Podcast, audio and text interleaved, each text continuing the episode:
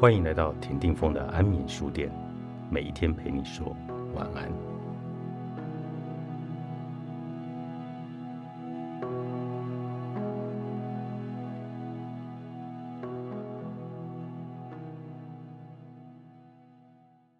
孤寂的成因有一大部分不能排除社会环境和文化的影响。我们身处在社会中，社会影响我们，我们也共同建构社会。说到孤寂感，各国的孤寂感成因都会因为文化因素而有所差异。虽说有关孤寂的成因有一定程度源自于先天基因，也就是遗传的影响，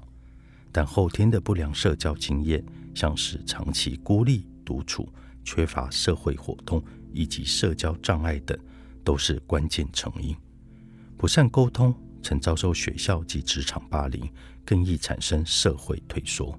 产生社会退缩和社会疏离，人离群所居，等于和自己的同类族群隔离，也就难以经验到人与人之间的情感交流和活动。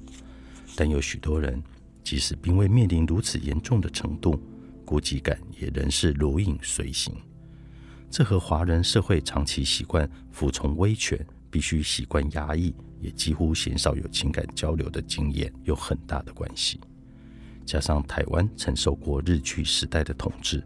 多少受日本社会文化的影响，去个体化，必须压抑个人情感的展现，自我要求及批判，严格的礼教等等思维或态度，让许多的家庭代代以来，如果不是既沉默又严谨，不然就是不善情感和言辞的表达。彼此之间，即使长时间相处，关系也是空洞的、冷淡的、无趣的。但就算很有个体性、很健谈，也很能表达、沟通和社交的人，并不表示就会跟孤寂的感受绝缘。越是崇尚包装、表象、面子和要完美的社会，最能让人感受到自我的分裂，也会为人带来焦虑和压抑。当我们的社会越是拒绝聆听关于生命的真实感受，没有兴趣认识真实的彼此，反而追求许多表面的包装，或是满足人们对于完美的期待和想象时，那么人们就倾向于把那些看起来美好的、漂亮的、精彩的一面给予别人看，却把那些我们认为没有人想了解的、想看的，甚至是丑陋的、难堪的，全丢在脑后。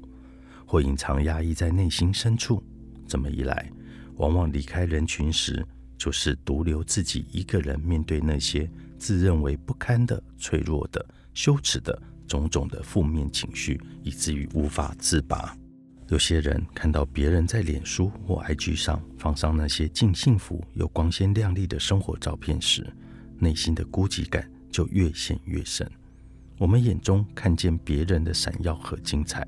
却独自在品尝自己的孤单和寂寞，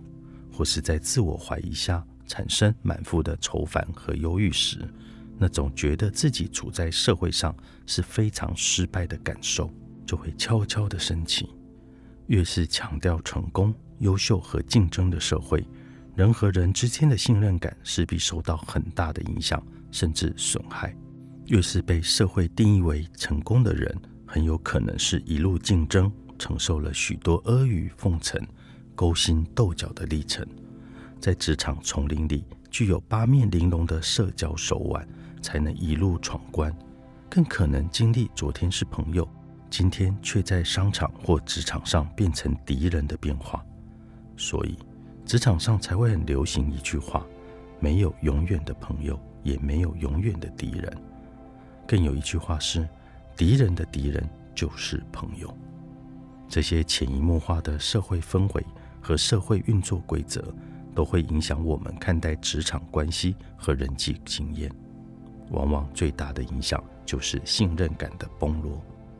如果我们曾经在职场上遭受过背叛和霸凌，那不仅是严重损害我们的自尊，也会让我们的自信心破碎，还会让我们顿时失去了信任的能力。不知道该怎么和别人在合作及共事。疗愈孤寂，作者苏洵慧，天下出版。